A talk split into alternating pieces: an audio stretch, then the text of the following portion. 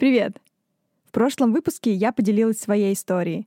Как начинался мой путь в международном образовании, где я учила иностранные языки и причем тут вообще Уральские горы. Поделилась кратко всем, что вообще происходило в моей жизни примерно до 2020 года. А также немного рассказала о том, как началась вся эта история с поступлением в Оксфорд. В этом выпуске я подробно расскажу про год, посвященный поступлению в Оксфорд, про документы, эссе, интервью, экзамен по английскому, ну а также про все те сложности, с которыми пришлось столкнуться на этом пути. Меня зовут Лиза, а это третий сезон подкаста «А меня возьмут». Подкаст «А меня возьмут» посвящен историям ребят из разных городов России — которые ездили на учебу, стажировку или волонтерство в разные точки нашей планеты бесплатно. Этот сезон посвящен заметкам из Оксфорда, моей истории поступления, учебы и жизни в одном из лучших университетов мира. Возможности рядом с нами. Нужно просто хорошо их поискать, даже если вы не из столицы, а из такого же небольшого городка. Оставайтесь с нами, вдохновляйтесь историями, и, может быть, в следующий раз возьмут именно вас.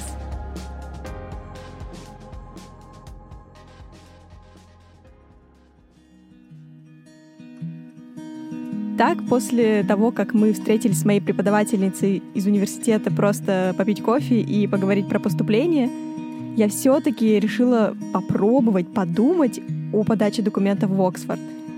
Из того, что я могла потерять, это время, потому что заявка была больше, чем такая стандартная подача в магистратуру, и деньги, потому что даже за саму заявку нужно заплатить 75 фунтов — или, если примерно переводить это в рубли, то это 7500 рублей.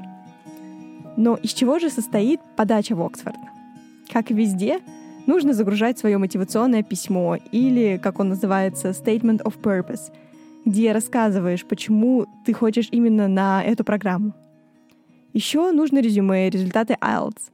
Оксфорд также просит три рекомендательных письма вместо двух, как это обычно бывает при подаче. А еще рекомендатели должны сами загрузить свои рекомендательные письма через специальный портал. Если вы вдруг когда-нибудь сталкивались с поиском рекомендательных писем, то наверняка вы знаете, что это довольно долгая штука, которая требует много ментальных ресурсов. Ну, по крайней мере, у меня это всегда так. Я долго собираюсь с мыслями, чтобы написать потенциальным людям с просьбой, даже если хорошо их знаю — Просто каждый раз я думаю о том, что я не хочу тревожить людей и занимать их время на написание каких-то писем. Поэтому да, мне нужно время, чтобы сначала собраться с мыслями, потом написать вежливое письмо и максимально мягко попросить уделить мне пару часов. Причем в моем случае нужно не только попросить рекомендацию, но также попросить зайти по специальной ссылке на портал, куда моим рекомендателям нужно самим загрузить это письмо. Вообще с поиском двух рекомендателей у меня не было проблем. С моей преподавательницей из университета и научной руководительницей мы до сих пор остаемся на связи. А вот кто бы мог написать мне третье письмо, долго оставалось под вопросом. В итоге я решила рискнуть и написать своей преподавательнице из американского университета, где я как раз была по обмену. Было очень страшно, потому что на этом предмете нас было больше ста человек. Откуда ей вообще меня помнить еще и после трех лет? — Две недели собиралась с мыслями, а потом все-таки отправила e-mail. Через неделю она мне ответила. Она не только меня вспомнила, но и с радостью согласилась написать рекомендательное. Я была в восторге. Нужно, конечно, сказать спасибо моим рыжим на тот момент кудряшкам, по которым меня было легко запомнить, и, наверное, плохому зрению, из-за которого я вообще сидела весь семестр в первых рядах. Наверное, если бы не это, она меня бы и не вспомнила. В итоге квест с рекомендателями был решен. Тогда осталось еще несколько документов, потому что на этом подача не закончилась. Оксфорд также требует две письменных работы на английском. Это может быть все что угодно. Эссе, критика какой-то статьи, кусочек из диплома или какая-то курсовая. Они это требуют, чтобы заранее посмотреть на то, как студент умеет писать на английском, анализировать, выстраивать аргументы. Честно, за эту часть подачи я волновалась больше всего — потому что даже спустя 6 лет изучения английского у меня до сих пор осталась какая-то маленькая внутренняя неуверенность в своем английском.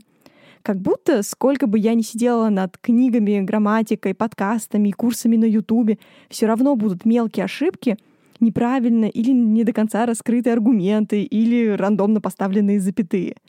Однажды я даже подумала, а если приемная комиссия будет сидеть и смеяться над моими письменными работами? Ну, потому что так плохо писать нельзя. Как мне вообще дали C1 по английскому? Однако потом я подумала, окей, даже если это худшие письменные работы, которые они читали, вряд ли они напишут мне письмо, в котором скажут «Здравствуйте, Елизавета, ваши эссе настолько плохие, что нам аж стало интересно узнать, как у вас вообще хватило совести податься в Оксфорд. Но посмеялись мы от души, с уважением, приемная комиссия. Я подумала, что у приемной комиссии не будет время на такое, а значит, пробовать надо. Я нашла в своих документах э, работу на английском, которую я писала в 2018 году. И вот вторую работу мне пришлось писать заново, как раз для заявки. Я нашла какую-то статью, которая когда-то пригодилась мне до диплома, разобрала ее чуть ли не до каждой буквы. Потом пару дней гуглила, как писать критику статьи. Поставила себе расписание на две недели, где каждый день мне нужно было сделать что-то для этой письменной работы. Например, написать черновик абзаца, проредактировать его, потом еще один абзац, потом еще одна редактура. И через две недели все было готово. А значит, я собрала все документы. Пока я рассказывала про письменные работы, я упустила историю со сдачей IELTS. Это такой экзамен на знание английского, который требуется для подачи в магистратуру.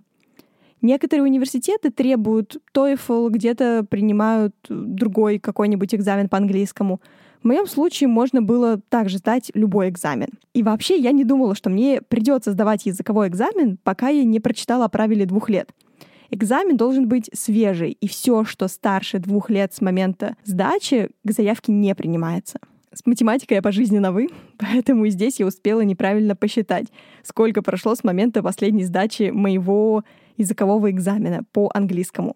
А прошло ровно два года и два месяца.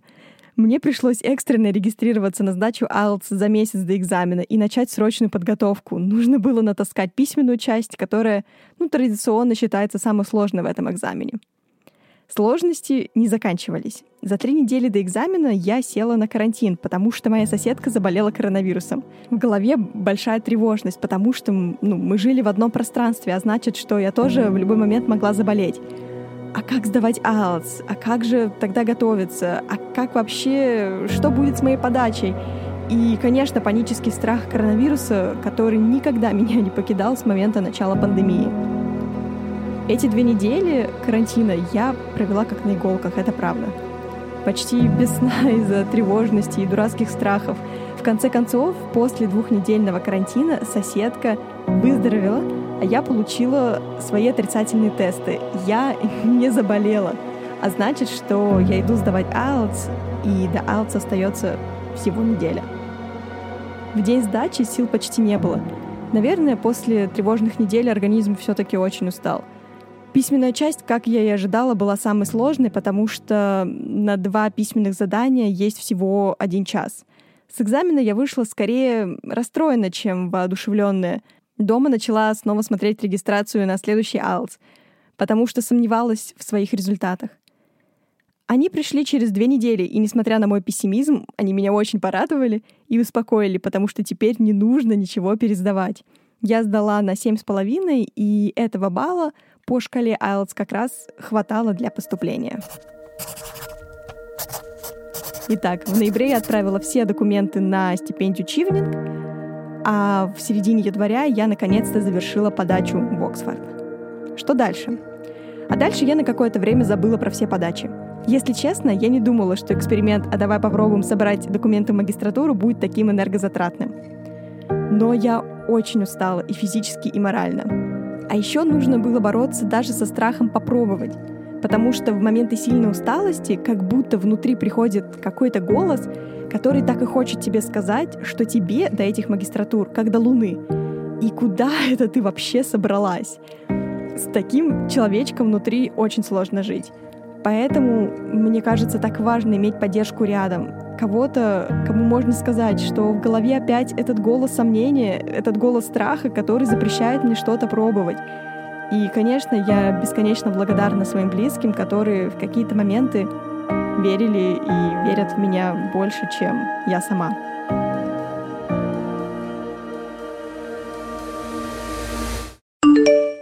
Вторая неделя февраля. Вечер. На почте новое уведомление, письмо от стипендии Чивнинг. Когда письмо начинается с «Thank you for your application», то это понятно, что там дальше что-то нехорошее. Ну и как получилось у меня, да, я не прошла в следующий этап отбора. Грустно, конечно, и тогда я подумала, наверное, скоро и от Оксфорда придет такое же письмо. Спустя какое-то время от Оксфорда тоже пришло письмо. Там что-то написано про созвон, про примерную дату и время — и похоже, что это приглашение на интервью с Оксфордом. У меня тогда задрожал голос, руки, и еще несколько раз я перечитала письмо, чтобы вдруг не оказалось, что я прочитала там что-то не так. Но все верно. Вот дата, вот время, значит, это правда интервью. Для подготовки я перечитывала свое мотивационное письмо, свой диплом, письменные работы, нарисовала себе на листочке еще раз небольшую схему, зачем я вообще хочу туда поступать. Придумала примерный список вопросов и ответов. Перечитала свое мотивационное еще раз. И потом еще раз. За день до интервью я заболела. Я не спала всю ночь, потом сильно болел живот, а потом случилась какая-то невероятная слабость и головная боль. Наверное, все это было из-за стресса, потому что я очень волновалась, сказать себе, что это будет просто разговор, в котором тебя узнают получше и зададут дополнительные вопросы, оказалось очень сложно. Внутри было нарастающее волнение. Даже сейчас, пока я рассказываю эту историю, я начинаю немного волноваться, потому что отчетливо помню это чувство. Итак, день интервью, и за 30 минут до начала я уже сидела перед камерой. Окошко онлайн-встречи открылось, меня поприветствовали преподаватели магистратуры, и сразу первый вопрос. Почему Оксфорд? Да, почему Оксфорд? Я же, я же знаю, что мне рассказать. Мысли разбросались, в горле пересохло, английский забылся, дышать было все тяжелее, сердце билось все чаще, а вопрос-то был на самом деле несложный. Пять секунд паники, и тогда я начала говорить с ошибками, с запинками, но мне было что сказать, и мне очень хотелось, чтобы дурацкое волнение не смогло меня остановить. Интервью длилось примерно 20 минут. Меня спросили про мою мотивацию, про научные интересы, и в конце спросили, есть ли у меня какие-то вопросы. Потом рассказали, что результаты будут через 6-8 недель, и все, конец встречи. Интервью было на самом деле не таким уж и сложным я даже не ожидала, что оно вроде бы длилось бесконечно долго, а прошло всего за 20 минут. У меня был день на то, чтобы отдохнуть и похвалить себя. Волнение все-таки не смогло меня полностью одолеть. Я ответила на все, что могла, и, может быть, это были не самые идеальные ответы, но, но говорила я так, как могла, как на то позволяли мои силы и возможности. Шесть недель спустя и правда пришел ответ. Это был понедельник. Я собиралась за ноутбуком в сервис, чтобы забрать его с ремонта, потому что кто-то умудрился пролить воду на клавиатуру. Немного уставшая и чуть-чуть злая, я собиралась на выход со своей подругой и увидела на телефоне письмо от Оксфорда. Оно начиналось так. Dear applicant, thank you for your application. Как я уже рассказывала, так обычно начинаются письма, если никуда не берут. Сначала благодарят за заявку, ну а потом сообщают все новости. Я, конечно же, сразу расстроилась, даже не хотела открывать письмо. Но потом решила, что все-таки нужно дочитать его до конца. А дальше было такое. We are happy to inform you that you got accepted. Вижу слово accepted. Это получается, что меня взяли в Оксфорд. Я скатилась вниз по стенке в коридоре с телефоном в руках. Подруга вообще не понимала, что, что происходит. Я то ли плакала, то ли смеялась, то вообще не понимала суть происходящего. Но там в письме, в этом небольшом письме написано, что меня взяли в Оксфорд. В этот момент я себя почувствовала немного Гермионой из Гарри Поттера. когда ты из семьи маглов, ты никогда не думаешь, что письмо из Хогвартса может попасть именно к тебе. В моем случае случилось не только чудо. Чудо было наполнено скорее месяцами подготовки и тревожных ночей. И вот оно, это чудо в моем телефоне в виде одного письма на электронную почту. На этом ожидания не закончились. Так как я не прошла на стипендию Чивнинг, нужно было решать вопрос с финансированием. В вузах Великобритании, да и во многих европейских вузах происходит так. Ты проходишь на программу, но нужно еще пройти на какую-то стипендию, если тебе нужно оплачивать учебу и, допустим, жилье и какие-то личные расходы. Поэтому существуют две разных заявки на саму учебу, на программу и на стипендию. Какие-то программы делают это вместе, но часто это два разных процесса. В моем случае я подавалась э, в Оксфорд и на стипендиальную программу Чивнинг, чтобы потом, если я вдруг на нее пройду, я могла бы покрыть себе расходы на учебу и жизнь. Но в Оксфорде есть своя внутренняя стипендия для ребят из России — и на нее можно автоматически претендовать, если тебя взяли в магистратуру. И никаких дополнительных документов заполнять не нужно. И, конечно, это был мой второй шанс подать на стипендию или претендовать на стипендию. Был еще один месяц ожидания, а затем письмо от этой стипендии тоже пришло на почту, и меня на нее взяли. Так в апреле началась совершенно новая история, а также время, наполненное бюрократическими вопросами. За счастливыми сообщениями с почты последовали месяцы работы. Нужно было накопить на визу и страховку. Стипендия покрывает расходы на учебу и жилье, однако мне нужна страховка на год и студенческая виза, а потом еще нужно купить билеты на самолет. Страховка оплачивается вместе с онлайн-анкетой на визу — Студенческая страховка на год стоила примерно 700 фунтов, а виза — 350 фунтов. Цены, конечно, ужасали. Нужно было накопить такую огромную сумму просто ради небольшой наклейки в паспорте. А еще и для британской визы нужно сдавать тест на туберкулез в одной из четырех аккредитованных клиник в России. К счастью, здесь хотя бы не пришлось ехать в Москву, и одна из клиник находилась в Санкт-Петербурге. А вот сама подача на визу длилась всего 5 минут — проверка документов, сдача биометрических данных, фото, подпись, все, все готово. Три недели ожидания, и заветная виза теперь есть в моем паспорте. Что остается теперь?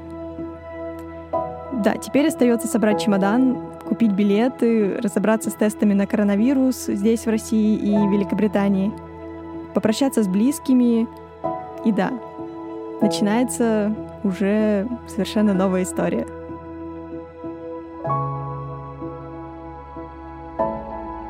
А про первые дни учебы в Оксфорде я расскажу уже в следующем выпуске. Всем спасибо за то, что послушали, и пока-пока.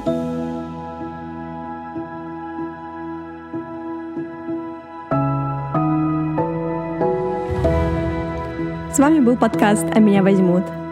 Спасибо, что были с нами в этом выпуске. Подписывайтесь на подкаст, оставляйте обратную связь, она правда очень важна. И делитесь своими историями. Всех обнимаю, жду в следующих выпусках. Пока-пока.